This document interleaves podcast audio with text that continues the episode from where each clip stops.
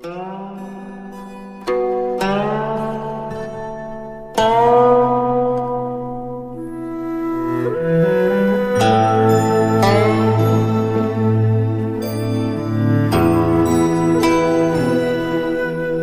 土圣显录白话，往生比丘，名如清。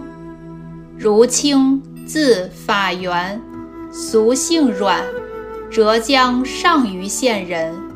出家于西湖的龙井寺，后来进入云栖山一指莲池大师，于是更加坚志念佛。除了念佛之外，又诵《法华经》六十礼拜。明神宗万历十一年（公元一五八三年）得疾病，病重卧倒在床，持续了数个月。有一天病危时，听到大殿中的念佛声，忽然张目注视地坐了起来。到了半夜。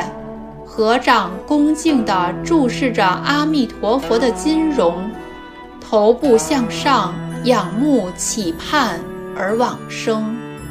出自《云栖济世。